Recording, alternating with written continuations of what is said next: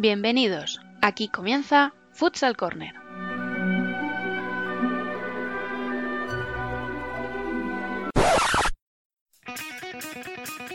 Una manera diferente de entender el fútbol sala.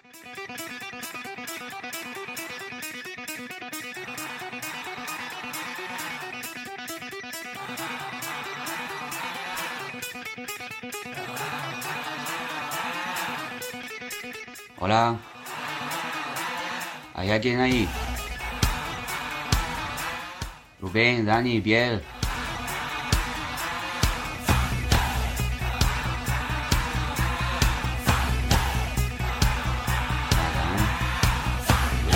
Paramos todo, paramos todo. Para, para.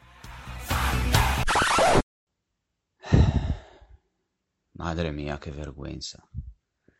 Esperad un segundo.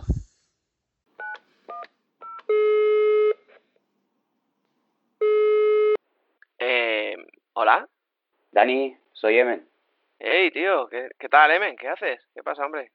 ¿Cómo, cómo que qué pasa? Que, que estoy aquí para hacer el podcast y, y no estáis, no, no hay nadie. Pero, a ver, ¿de qué podcast me estás hablando, tío? Si estamos de vacaciones.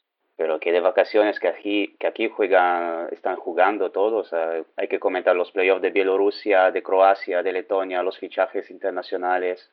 Sí, sí, claro, claro, claro, sí, ya. ¿Y la Liga de Tajikistán para cuándo? Pues la Liga de Tajikistán empieza el martes.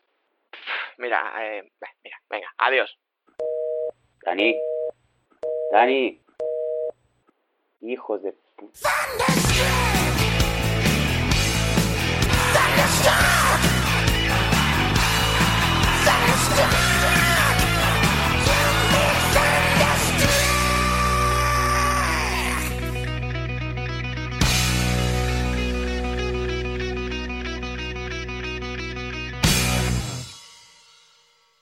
Hola, muy buenas a todos. Soy Miguel Rodrigo, entrenador de fútbol sala.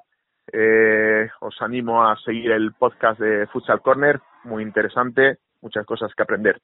Un abrazo a todos.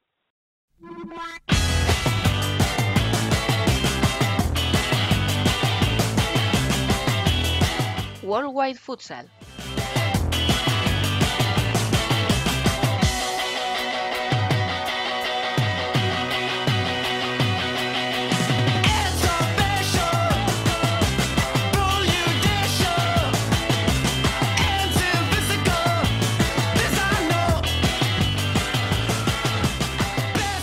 Pues me toca a mí decirlo. Buenas tardes, seres de todo credo, raza y condición, al maravilloso mundo del fútbol sala. Fútbol sala internacional. Los desgraciados están eh, de vacaciones, pero no estoy solo. Está conmigo, está conmigo David Candelas. Hola, Emen, ¿qué tal? Enhorabuena por esta independencia en el programa, el primer podcast dedicado a futsal internacional, yo creo que de la historia. Sí, eh, en teoría sí, sería periodo de, de vacaciones, pero yo pensaba, hay demasiado, demasiado futsal jugado para, por- como para no hablar de esto, ¿no? hay, hay muchísimo en, eh, que está pasando, eh, así que creo que merece la pena hablarlo, ¿no? Por supuesto, muchísimas noticias. Hoy además no tenemos esa tensión de no pasarnos de tiempo. Vamos a poder a gusto con todas las ligas y todos los fichajes que ha habido muchísimos en este fútbol sala internacional. Sí, exacto, porque hay un- el mercado está ahí, está muy movido y también por el tema, por el tema del coronavirus. Por ejemplo, en Brasil hay muchísimos, eh, muchísimos jugadores brasileños que, que han decidido, digamos, cambiar de equipo y, y hay muchos fi- fichajes interesantes de, desde la Liga Nacional, ¿no? Sí, hay equipos que me está sorprendiendo gratamente. Hoy, sin ir más lejos, Rodrigo Saldaña informaba de que el Zaragoza fichaba a Yamur, un jugador que coincidió con Pichote, Vilela, Bruno Petri en Copa Grill, muy habilidoso que marchó a, China tras la desaparición de la sección profesional de Copa Grill. Y, y bueno, en ese entorno de coronavirus, con tantos equipos que no saben si van a poder competir, en ligas paradas, eh, como dice Gustavo Muñana, el fútbol brasileño es un gran bazar donde puedes coger prácticamente todo lo que quieras. Y hay equipos que están aprovechándose como el Zaragoza o, como otros conjuntos en diversos países que están tirando de chequera y trayendo muy buenos jugadores. Sí, para, bueno, los, eh, los ejemplos hay, hay, muchos. Por ejemplo, ahora me, pienso en Walex, el, eh, el, fichaje de Peñíscola que jugó la, la final de, la liga iraniana, por ejemplo. El fichaje de, que de, de, hoy, de, que estamos grabando el domingo, el Rodrigo Trentín de, la, de, de Sapone. De verdad, hay, hay muchísimos. Y no, y no solo, claramente, no solo de, que vienen de, de, la, de la Liga Nacional. Eh, por ejemplo, destaca el, fichaje de Felipe Mancha de, de, Jaén, que está, es bastante curioso, ¿no? Bastante, bastante interesante. Y ahí Jaén, sobre todo porque Jaén en principio yo creo que no tenía pensado fichar a Mancha, su interés estaba más centrado en Jorge Santos, pero ahí el levante entre que sí le deja salir, no le deja, Mm, ha habido un vacío que han tratado de llenar en Jaén con este internacional rumano, porque forma parte de ese grupo de brasileños que, juegan con la selección de Rumanía, eh, con Ike o Sabio Valladares, que también ha cambiado de equipo este verano y va a jugar en Cairal la próxima temporada. Pues otro fichaje muy interesante y al que hay ganas de verle, porque yo sé que es uno de tus jugadores favoritos de Serie A, aunque este último año en Feldi no, no le fue muy bien. Sí, a mí me gustaba desde cuando estaba eh, estaba en Napoli, cuando todavía estaba el conjunto de Napoli y luego también en Eboli. A mí me gusta, yo, yo siempre, a mí me gusta en particular, me gustan los alas, siempre. Así, ya si juegas como ala, ya empiezas bien conmigo. Y, y Felipe Mancha es, sí, eso era uno de mis favoritos, muy rápido y con gran dote de, de assessment. Y sí, sabe, sabe, sabe asistir muy bien. Lo, el pivot y sus compañeros. Eh, yo creo que es un fichaje muy interesante para ellos. Y me hablabas de Sabio de que se fue a Kairat, que es otro equipo que ha, que ha movido mucho ¿no? el mercado, porque por ejemplo eh, Luisinho, que estaba en Kairat, se fue a, se fue a Eboli. Kairat que fichó también a Gadeia de Inter. Que, no, ¿Qué más? Ah, Fernandinho de Benfica. Que entre Kairat y Benfica también hubo un eh, un intercambio de jugadores que dejó mucho de hablar, ¿no? Y bueno, Kairat, yo creo que la clave es ese nuevo patrocinador que ha conseguido, que es Parimatch, fue una de las claves para que consiguiera firmar a Gadella, en principio por un año, porque ya sabes que está ese rumor de que Gadella en 2021 quizás podría volver a la Liga Nacional de Fútbol Sala al Barcelona. Un equipo muy potente y que necesitaba reforzarse porque sus, yo creo que sus dos últimas campañas en, en Europa han sido bastante flojas y con plantillas un poco ya de menos calidad a lo que nos acostumbraba. John Lennon de pivot, pues, pues no es no es lo mismo a lo que tenían, ¿no? ¿Qué más? Eh, hay otras otras eh, caras conocidas que cambiaron de, equipo. Bueno, el regreso de Cuzzolino a Italia, por ejemplo, que es el gran fichaje de Pesaro. Elisandro a San Giuseppe, que se, se habló mucho de esto que seguramente creo va a ser el top player de la Serie A del año que viene, que también tendrá Wilde, que estaba en Sparta, Sparta Praga, que ahora jugará en, en CMB, que era donde, donde jugaba todo el año pasado. Mucho, muchos movimientos, muchos movimientos. En CMB, aparte de Wilde, han firmado también a Well, de Santa Coloma, o sea que tiene un duelo de una dupla de artilleros que más se les tiene que dar para no alcanzar los 40 goles entre los dos en la Serie A, pero coincido contigo en que Lisandro, pues si no es el máximo goleador es porque se ha lesionado, porque estoy seguro de que va a aglutinar todo el juego de San Giuseppe y un hombre tan poderoso arriba pueda causar estragos en Italia. Me, sorprende muchísimo que, Lisandro haya caído en un, en un recién ascendido, porque es un jugador que tiene muchísimo caché en Europa, pero así está, así está el mercado con el coronavirus ahora mismo, con fichajes muy extraños y, equipos que fichan jugadores que en otro momento no podrían acceder a ellos. ayer, por ejemplo, leí que el Eléctrico en Portugal, es un equipo de zona media-baja, ha fichado a dos jugadores de Pato Futsal, que es el equipo brasileño que ha ganado las dos últimas ligas, a Roberio y Dudú, pivot y cierre respectivamente, y también ha firmado a Costeliña, que es un ala zurdo bastante talentoso del Yaraguá. Resumen, fichajes que en condiciones normales no se harían, pero con toda la incertidumbre que hay, mm, están al alcance de, aquel que tenga un poquito más de dinero para esforzarse. Sí, quizás esta distribución de, talentos poco inusual, quizá va a alterar un poquito los equilibrios. Ahora, no sé si, es de esa manera, de, que, de manera que, no sé, que Eléctrico pueda luchar para las primeras plazas en, Portugal, pero seguramente son grandes refuerzos que, van a marcar la diferencia. Sí, porque el Ferreira do Cecere, que va a jugar el playoff de ascenso a, la primera división de Portugal, también ha fichado a Tom, procedente de, Pato, otro campeón en Brasil, y al portero Ifanti de, de Marruecos, que es un portero que ha jugado incluso con, con Falcao en Inteli. Ya ves, equipos de segunda división que, pueden acceder a, jugadores brasileños de, cierto nivel. O la noticia de este fin de semana, que seguro que la tenías apuntada en tu escaleta, es esa, ese cese de actividad del Rieti sí. Por temas administrativos en su pabellón y la normativa antiincendios, pues que han quedado todos sus jugadores libres. Sí, eh, ese fue de verdad algo que pasó de, del día a la noche porque dos días antes habían renovado a, a Lucayan, por ejemplo. El día siguiente llegaron los carabinieri para cerrar el, palacio, porque parece que el alcalde dejaba, dejó el permiso para usar el palacio sin, sin respetar las normas de seguridad basilares. Así que pasaba lo mismo con un teatro también en Rieti que he visto que han cerrado. El alcalde ahí no...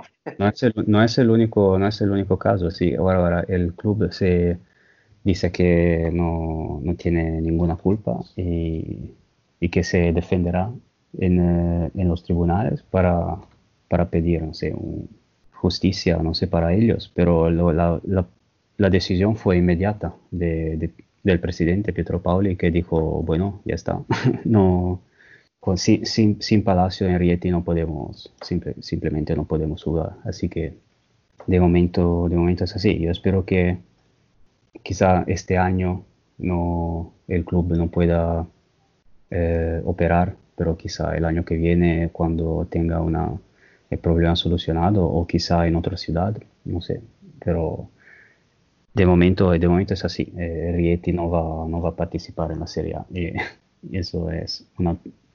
Como ves, hasta que no, no empieza la liga no sabes quién va a participar en Serie A. Es, eso es así todos los años, sea por un motivo o por otro, pero, pero es así y ahora hay que estar atento, ¿no? Porque con Rieti desapareció en combate, pues quedan libres Nicolodi, Lucayán, Javi Roni, Jefe, muchísimos jugadores que seguro que ya hay tortas por ellos, tanto en Italia y quizás en España, por, recuperarlos.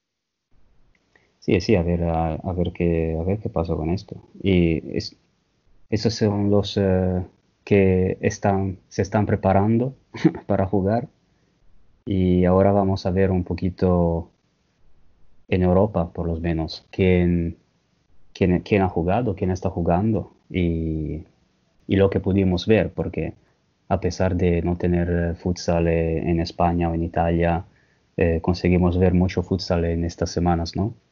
Nos hemos vuelto expertos en el, fútbol sala croata. Hemos visto el playoff de ascenso, el del título, la promoción. Ha sido una barbaridad lo que hemos podido disfrutar de fútbol sala gracias al canal este HNTV que hay en YouTube, que debe ser la televisión pública croata, que han debido retransmitir ahí por lo menos 10-12 partidos eh, en las últimas semanas. Ha sido un, oasis de futsal en ese sentido. Sí, exacto. La, la, liga croata fue la más reciente y yo digo que me... Bueno, ya sabía que era una liga de buen nivel, pero ahora que por fin conseguí verla un poco, eh, digo que me gustó muchísimo. Yo, yo la pongo, quizá, quizá los clubes en, en, Europa no siempre no tienen muchos resultados, pero a mí me ha parecido a nivel, digamos, interior, ¿no? Como eh, equilibrio entre, entre los varios equipos, me ha parecido una muy buena liga. Yo la pondría inmediatamente eh, como siguiente de, la, de, las top, de las top ligas europeas. Es curioso porque aunque Croacia en selecciones tampoco está muy allá, aunque es verdad que en la última fase de clasificación al Mundial se lo puso muy difícil a, Rusia. Quiero recordar que en el ranking este FIFA que hay van como quintos o sextos. Están muy, muy arriba. Y la liga es lo que tú dices, Semen, hay mucha calidad, es una liga muy atractiva para el espectador porque tiene muchísimo uno contra uno. En ese sentido, podemos decir que quizás es parecida a la liga iraní, aunque tiene menos, menos intensidad porque en Irán es espectacular la, las refriegas que se montan. Pero sí, es una liga muy interesante. Incluso vimos buenos partidos en el, en el playoff de ascenso, que, empezamos a verlos un, bueno, a ver qué pasa, no como qué nivel hay, y resultó que no estaba nada mal. Había incluso internacionales croatas eh, como Petrovic. Así que sorpresa muy agradable. Y fue también una sorpresa el ganador final, ¿no? Porque ese Olmisum estaba en su primer año en la primera, en la primera división croata y ya fue, fue, a, fue a ganar la liga. Eh, derrotando al Novo Vrieme, que era el campeón, el vigente campeón, y en una final muy, muy emocionante, ¿no? Podemos decir que en el pleo de ascenso no hubo demasiadas sorpresas porque subió el, el Osijek, que era pues, el equipo que dominaba su grupo, el único que además tenía un brasileño en sus filas, Da Silva, de 24 años, muy jovencito y bastante sobrio y que nos sorprendió a ti y a mí que estuviera en segunda división croata porque podríamos incluso debatir si tiene nivel para estar en, Serie A o el NFS. Y en cuanto a la final que tú mencionas, pues tal vez todos contábamos con que Novo Brilleme ganaría su tercer título, con sus dos brasileños, Lucao y, y Puliño. Pero el Misum nos ha sorprendido a todos, no solo porque sea su, primero o segundo año en, la máxima categoría, o es un club muy reciente que creo que se generó hace solo cinco años, sino por su estilo de juego, porque realmente impresiona verles eh, tiene como 5 o 6 jugadores por encima del 1,90. Eh, Horvat, eh, Sekulic, muchísimos jugadores muy altos, pero muy móviles, muy habilidosos y que realmente te comen físicamente. Eh, ver a Osredkar pelearse con, con, esos jugadores tan grandes impresionaba, ¿no? Yo creo que es un equipo que puede hacerlo bien en, en Europa pues, precisamente por ese componente tan físico que tiene, porque además sabe sufrir, ¿no? En la final lo vimos que se puso por delante, se echó atrás y aguantó el arreón de Nuevo Brilleme hasta forzar los penaltis. Muy buen equipo y, que sorprendió realmente. Sí, a mí me, en particular, para, eh, para mí destacaron sobre todo en la, bueno, en la parte final el portero Luquetín, que, que, paró, que paró dos penaltis casi con, mucha naturalidad, ¿no? que... Se tragaba los pelotazos con, total normalidad, ¿eh? Espectacular. Sí, sí, parecía, parecía, que estaba dando un paseo. Eh, a mí me gustó también el, el, el pivot Juric, que, que, que, tiene, que tiene mucha calidad, pero es, es un muy buen equipo. Tiene también el eh, Jurlina, que, o Jurlina, que ahora los pronuncias. Eh, es otra cosa, cosa que tenemos, tendríamos que estudiar mejor. Eh, además era fácilmente reconocible porque era el más bajito y aún así me diría 1,80 y pico. Sí, exacto. Sí, ahora a ver qué, qué hace con, con, el mercado por, eh, para cómo se prepara para esta, para esta Champions, que para este debut en Champions League muchos, muchos jugadores interesantes en, en Croacia, por ejemplo, eh, Josip Sutton, nuevo, nuevo fichaje de Meta Catania, para decir uno. Y de, la, de, de Croacia también llegaron a Italia el, el entrenador eh, Frane Despotovic de, de, Square, que por cierto es eh, donde juega el, el ex eh, Jimmy Pelé. Le va bien a Pelé en la vida, ¿eh? Fíjate qué barriguita Lucía. No se debe vivir mal en Dubrovnik. Ah, bueno, ahí también mucho chevapchichi, ¿no? y bueno, hay otra cara conocida desgraciadamente para, Italia porque fue el protagonista, el portero de Finlandia, Savolainen, que también se fue, se fue a Mantova. Era, fue, era, fue otro protagonista de los playoffs. Pero seguramente después de estos playoffs, la Liga Croata tendrá habrá que seguirla también en la, temporada que viene, porque nos impresiona. Porque para que veamos el nivel de la Liga Croata, Emen, mucho se va, a sorprender, pero allí solo desciende directamente el último, y el último ha sido el split de, Wilhelm y Marinovic.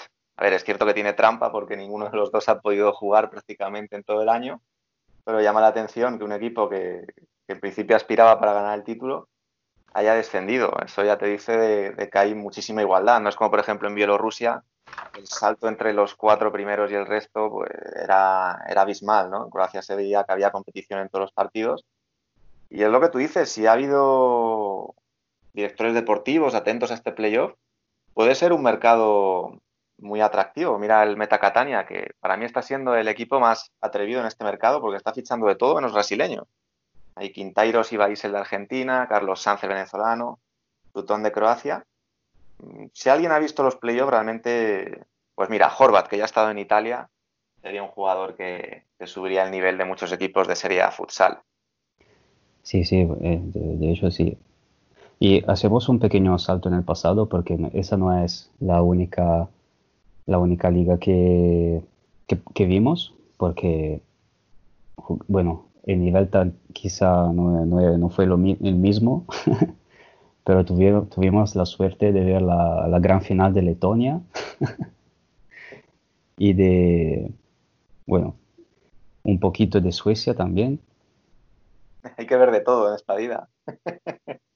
en Letonia al menos eh, salieron un poco del guion preestablecido, porque el Nikas Riga llevaba 12 años ganando la liga y como decidió no participar en primera, supongo que por la crisis económica o por falta de recursos, ha sido una competición más abierta que en años anteriores.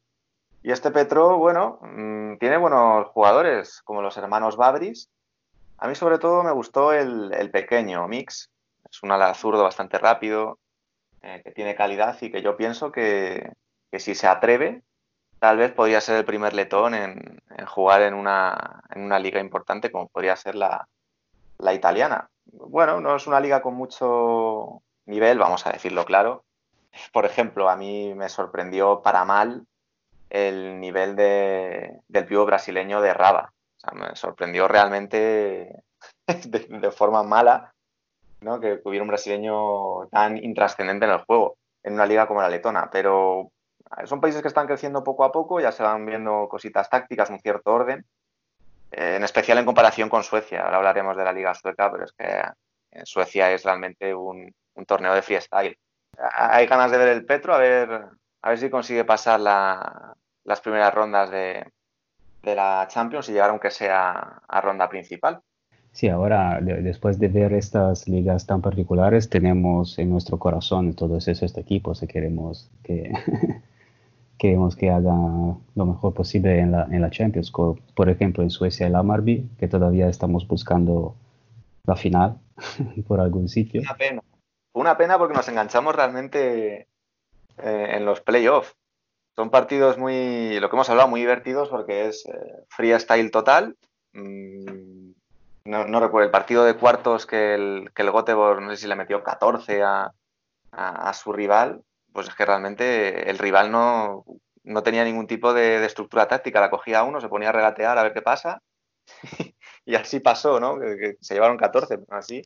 En semifinales subió bastante el nivel y a mí el Göteborg y el Hamari me parecieron equipos bastante potables. Eh, lo comentaba contigo que Rossi, ese sueco con apellido tan italiano, pues no creo que desentonara mucho en, Serie A futsal, porque tenía cualidades.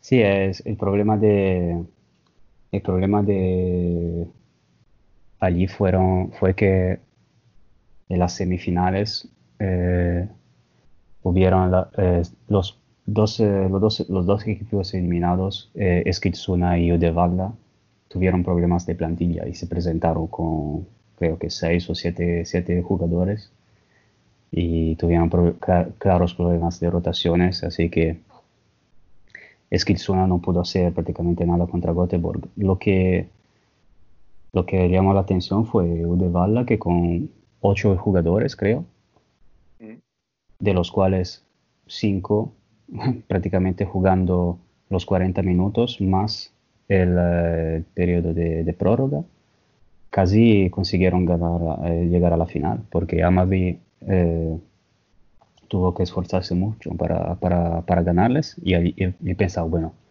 si no consigue ganar contra un equipo de seis jugadores, a ver qué pasa en la final. Bueno, al final ganaron ellos, así que ya ves. Yo, de bala me apunté dos nombres. Estaba el, el pivot con barba, Yunes Raisi, que me pareció un jugador bastante interesante porque era ambidiestro, tenía uno contra uno, manejaba las dos piernas y también estaba el cierre Fredrik Soderquist, que realmente es de los pocos jugadores nórdicos que vimos, porque el fútbol sala sueco, lo que hemos dicho, sobre todo de freestyle, de gente de la calle, y la mayoría de jugadores son hijos de inmigrantes, eh, pues eso, ¿no? Que, juegan en la calle, estilo Isi Handawi, ¿no? Y tienen ese estilo tan particular de juego. Otra particularidad de la liga sueca es que la mayoría de jugadores de fútbol sala compaginan eh, esta ocupación con, con el fútbol porque el fútbol allí sí que en invierno para y es cuando ellos aprovechan para jugar fútbol sala.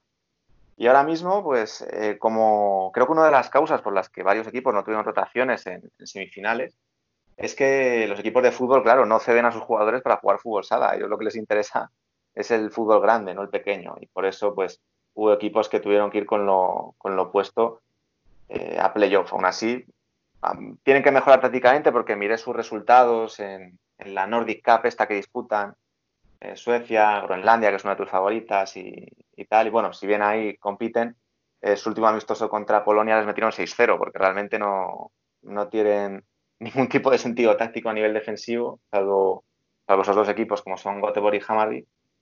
Así que vamos a ver si consiguen crecer. Eh, técnicamente sí, pues ves muchísimas filigranas, pero había lagunas considerables en algunos equipos. Sí, sí, eso también esto de la de compaginar el fútbol con fútbol sala es bastante típico de esos eh, de, las, de los países eh, nórdicos ahora no sé quizá también en otros países pero es una característica que veo bastante común Por, lo, he visto también en Letonia que había clubes que no querían volver a empezar el playoff a recuperar el playoff porque también tenían problemas de eh, contemporaneidad con otros deportes y ya sé, ya sé también que en Lituania es así, porque, bueno, eso es una característica típica, sí. Y los motivos, sí, bueno, los motivos para presentarse en seis, eh, había, muchos, pero eso sí, era también, era, también era esto eh, el problema. ¿Qué más podemos ver? Ah, bueno, sí podemos, podemos ver una, una Supercopa también, ¿no? pero aquí tenemos que viajar un poquito más lejos. Eh, sí, la Recopa Santa Catarina, un torneo que enfrenta a los campeones del catarinense y, la Copa Santa Catarina de 2019. Eh, lo que decía, es el único partido que se ha podido disfrutar en Brasil después del, coronavirus. Una eliminatoria que en principio parecía un poco desigualada porque el Sao Francisco se presentó a esta recopa con solo una semana de entrenamientos, mientras que el Joasaba, que es equipo de primera división, un equipo de regional como Sao Francisco, llevaba ya más de un mes largo entrenando. La ida se disputó en casa de San Francisco, empezó yo a Sala ganando 0-3, pero en la segunda parte ese equipo estadual les remontó y, les metieron cinco goles. Eh, realmente un equipo que lleva cuatro semanas menos de entrenamiento le mete un parcial de 5-0 es bastante llamativo en la vuelta ya que se jugó en casa del Joasaba, pues Joasaba demostró que era un equipo de mayor calidad, dominó. Es cierto que llegamos a, a los penaltis, pero no, los penaltis no a la prórroga, donde San Francisco pudo, tuvo sus opciones con el portero jugador, pero al final era un título bastante previsible. Eh, al final San Francisco, es lo que hablábamos, es un equipo muy estadual, muy divisional. Eh, tiene muy buenos jugadores como Neto, que podía jugar en primera división perfectamente, pero, pero se veía realmente el salto, sobre todo a la hora de hacer los cambios, porque San Francisco estuvo jugando únicamente con cinco jugadores mientras que yo asaba hacia una rotación larga con prácticamente todos los hombres que tenía en la convocatoria. Y decía que es el único partido que se ha podido jugar prácticamente desde el coronavirus porque el, catarinense iba a empezar hace una semana con el debut de Billy, se suspendió porque su rival, el Sao Lorenzo, tenía unos patrocinios firmados que no, que no estaban aprobados por la federación. Esta semana se iba a jugar un Tubarao Yaraguá muy, muy interesante, pero los rebrotes en el Estado, al final han obligado que todas las competiciones de fútbol, fútbol sala, fútbol playa se retrasen 15 días. Por tanto, en Brasil ahora mismo estamos secos y sin competición. Sí, eh, aunque eh, decía Rodrigo Saldaña en Twitter que hay posibilidades de que empiece esta Liga Nacional de Futsal 2020 y se habla de la segunda mitad de agosto con posible fecha el 21, aunque nos queda la duda de cómo van a hacerlo porque suele ser un torneo muy largo que empieza, que empieza en marzo y termina prácticamente a finales del, del año. Así que a ver cómo se hablaba de una posibilidad de dividirlo en dos grupos, pero a ver qué antes, qué hacen. Primero hay que ver si de verdad consiguen jugar, porque allí la situación parece más complicada de que de, que de cómo es aquí y ya veremos. Eso esperemos que consigan jugar. Y había suena que como, como un, incluso un conato de huelga, ¿no? Con Leco, el capitán de Joinville, exigiendo más medidas sanitarias y de protección para los jugadores. Es normal, allí en Brasil están en, pleno pico de la enfermedad y ahora mismo pues no, es realista reemprender ninguna competición, ni siquiera en fútbol creo que se está jugando.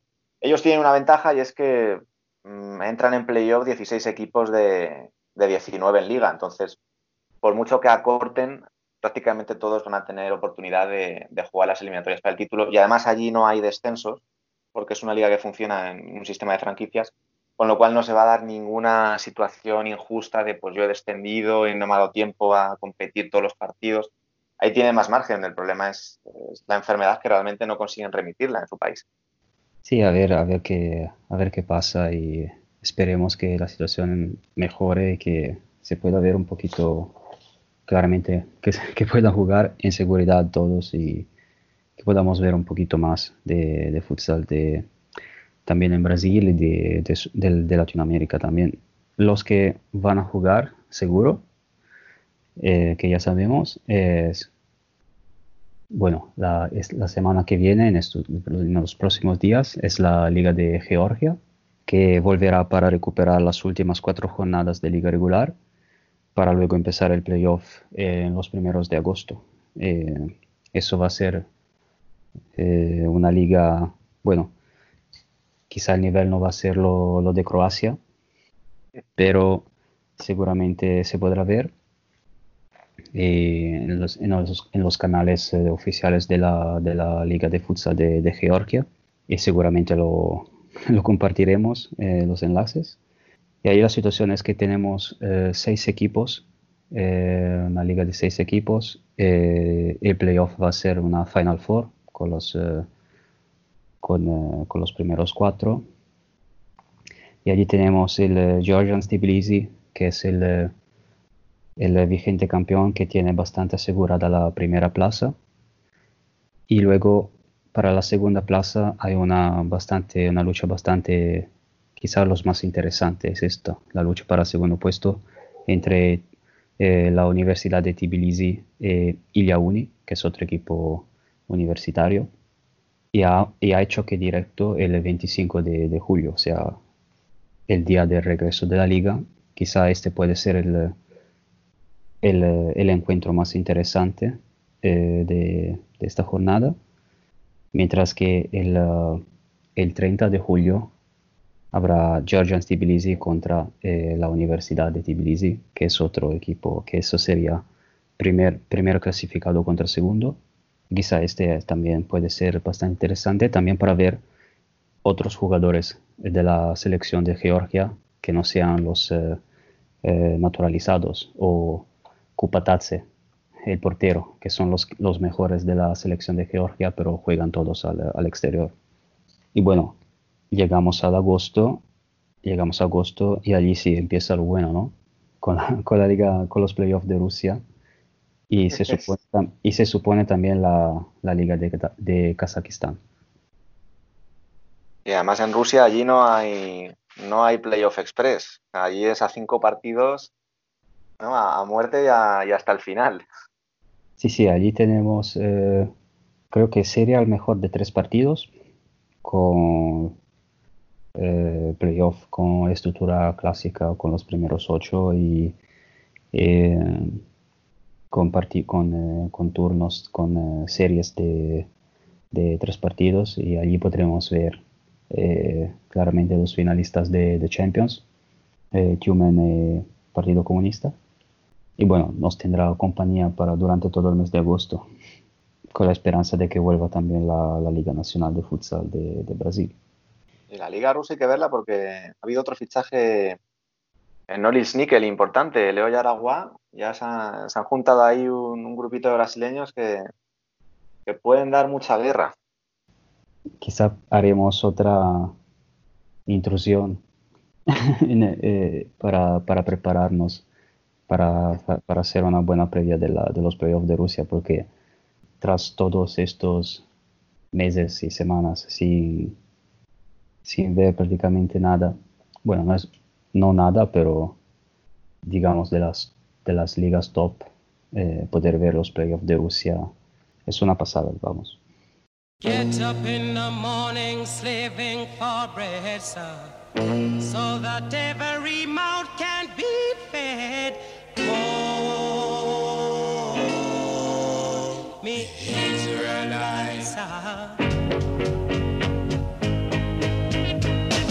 In the morning slaving for bread, sir, so that every mouth can be fed.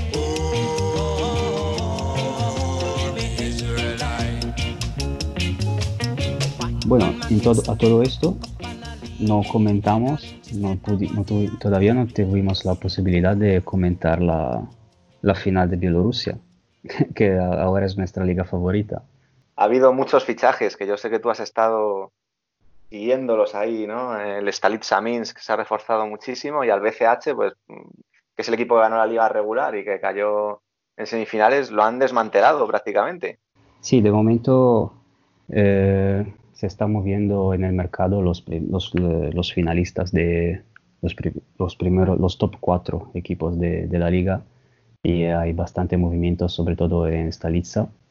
Pero la, la curiosidad máxima es para, para Vitan, que al final fue, fue campeón, eh, para ver si cómo construye su, su equipo para, para la Champions. Y sobre todo la curiosidad es dónde va, dónde va a jugar Beto ahora porque la noticia es que Beto ha dejado Stalitsa Minsk, que todo, es todo el motivo por qué empezamos a ver el futsal bielorruso, es Beto y Stalitsa. Y ahora a ver quién sabe dónde va. No podemos dejar de ver esta liga. Una vez que hemos empezado ya y nos hemos aprendido todos los equipos y todos los nombres, no, no podemos irnos, por mucho que Beto deje la liga. Seguro que encuentra a alguien. No ah, sé, yo sospecho que un, un Halegoic o algún equipo de estos dominador en su país que vaya a jugar Champions, yo creo que le va, le va a llamar para la causa. No, bueno, si, si, antes, eh, si antes era Beto, ahora es Petrov, el ídolo absoluto de la, de la Liga Bielorrusia, ¿no?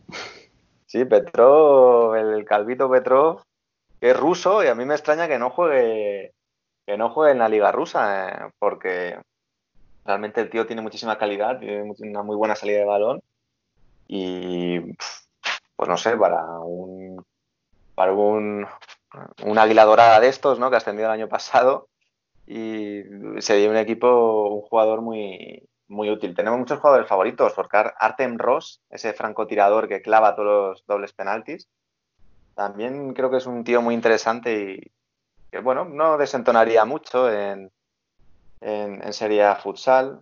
Lo que me extraña es sobre todo Emen, me comentabas que los patrocinadores de los cuatro primeros equipos, tres son empresas públicas. Ahí el único que compite con dinero privado es el Stalitsa Minsk. Sí, eh, el, Viten es eh, el patrocinador principal era la, digamos, el, departamento de energía, una empresa de energía de estatal y lo mismo para el Gomel, el, ese BCH de Gomel, no es, es esa, esa, sigla simplemente es la empresa de ferrocarril de Bielorrusia. Mientras que el, el, otro finalista, el WRZ, es una empresa de, de partes, que construye partes para, para, trenes. Así que son todos muy, todo muy patrocinadores muy involucrados en la, en la industria de, en la industria de, de Bielorrusia. Y sí, eso me, me, llamaba la atención, era bastante curioso, sí. No, me, hablaba, me mencionabas Artem Ross, que fue nombrado el MVP de la, del, del playoff, creo que con mérito, y fue uno de, fue claramente confirmado, y yo creo que va a ser un, el Vita va a ser, es, una, es un equipo interesante. Ahora, claramente eh, Bielorrusia el main round o el elite round si lo consiguen es otra cuestión, pero es otra, por lo menos estos, los primeros equipos de esta liga son, merece la pena verlos. Pues son equipos muy, muy correosos, muy, muy tácticos, no hay apenas uno contra uno en, la liga Bielorrusia. No es como Croacia, que, era un festival de, regateadores y en, en ese caso, pues en una ronda principal, pues no sé, que pueda coincidir con, el mismo Olmisum de, de Croacia o, con el campeón de, Georgia o estos equipos de, países todavía de un nivel medio, puede ser un equipo complicado, porque además son muy duros, ¿no? No es más que ver el vídeo que preparó el canal de YouTube de la liga, allí no se destacan las mejores jugadas ni las mejores paradas, allí se destacan las mejores patadas. A foul, fouls and pain, falsa, faltas y dolor. Eso era el nombre de la, de la, compilation que publicaron. Ya ves ese vídeo, ya sabes de lo que va esa liga. sí, no, eh, sería muy curioso ver, ver que equipos como el Misum eviten cruzarse en el Champions y poderlos ver juntos. Esos equipos que, que pudimos conocer en esos días de, de confinamiento, de, ligas suspendidas, terminadas y, y, todo. Muy bien, muy bien David. Esa es la situación actual. Eh, espero poder, espero que podamos hacer otra, otro capítulo especial este verano para mantener la gente informada sobre el futsal que todavía no ha parado. O sea que paró, pero que ha vuelto y y nos tendrá compañía todo el verano. Así que nosotros en vacaciones no, no vamos. No, no, además yo creo que es un, un podcast muy útil que has tenido de hablar de fútbol internacional, porque yo recuerdo que cuando acabó el Playoff Express en España, mucha gente decía, ¿y qué voy a hacer yo ahora sin fútbol sala dos meses hasta que vuelva, tal, después de este atracón? Hombre, hay fútbol sala todos los días prácticamente, ¿no? Eh, que te tengas que ir a otros países y, ver otro tipo de, futsal. Hay competiciones en marcha y, que al final se disfrutan por lo que hablábamos. Pues tú y yo pensábamos que el playoff de ascenso a Croacia iba a ser pues algo realmente duro de, digerir y al final lo pasamos muy bien, ¿no? Pues eso es lo que tiene que, ver la gente, que hay fútbol sala en marcha, que hay otras ligas y que algunas incluso pueden ser más divertidas que la Liga Nacional de Fútbol Sala. Y bueno, eh, eso es mucho decir, ¿eh? Muy atrevido. Como... bueno, yo, yo lo puse en Twitter, ¿no? Tuve la Liga de Croacia y hay uno contra uno, hay diversión. A veces los partidos en España se hacen muy duros por ese rigor tan táctico que hay y a veces viene bien pues salirte un poco de lo habitual y verte una liga como la croata o la iraní, que también vimos la final hace un mes, donde realmente se juega otro, otro tipo de juego que al espectador es al que le gusta, no el pasar y cortar que vemos aquí. Sí, eso es verdad. Que, uh, todavía no, no, vimos, no vimos partidos muy, muy cerrados, eran más, más abiertos todos, muy, mucho más, un poquito más atrevidos. Eh, eso, eso sí. Ah, bueno, decía en el intro a Dani que la liga, la liga de Tajikistán empieza el martes. Eso no es, no es una broma, que empieza de verdad.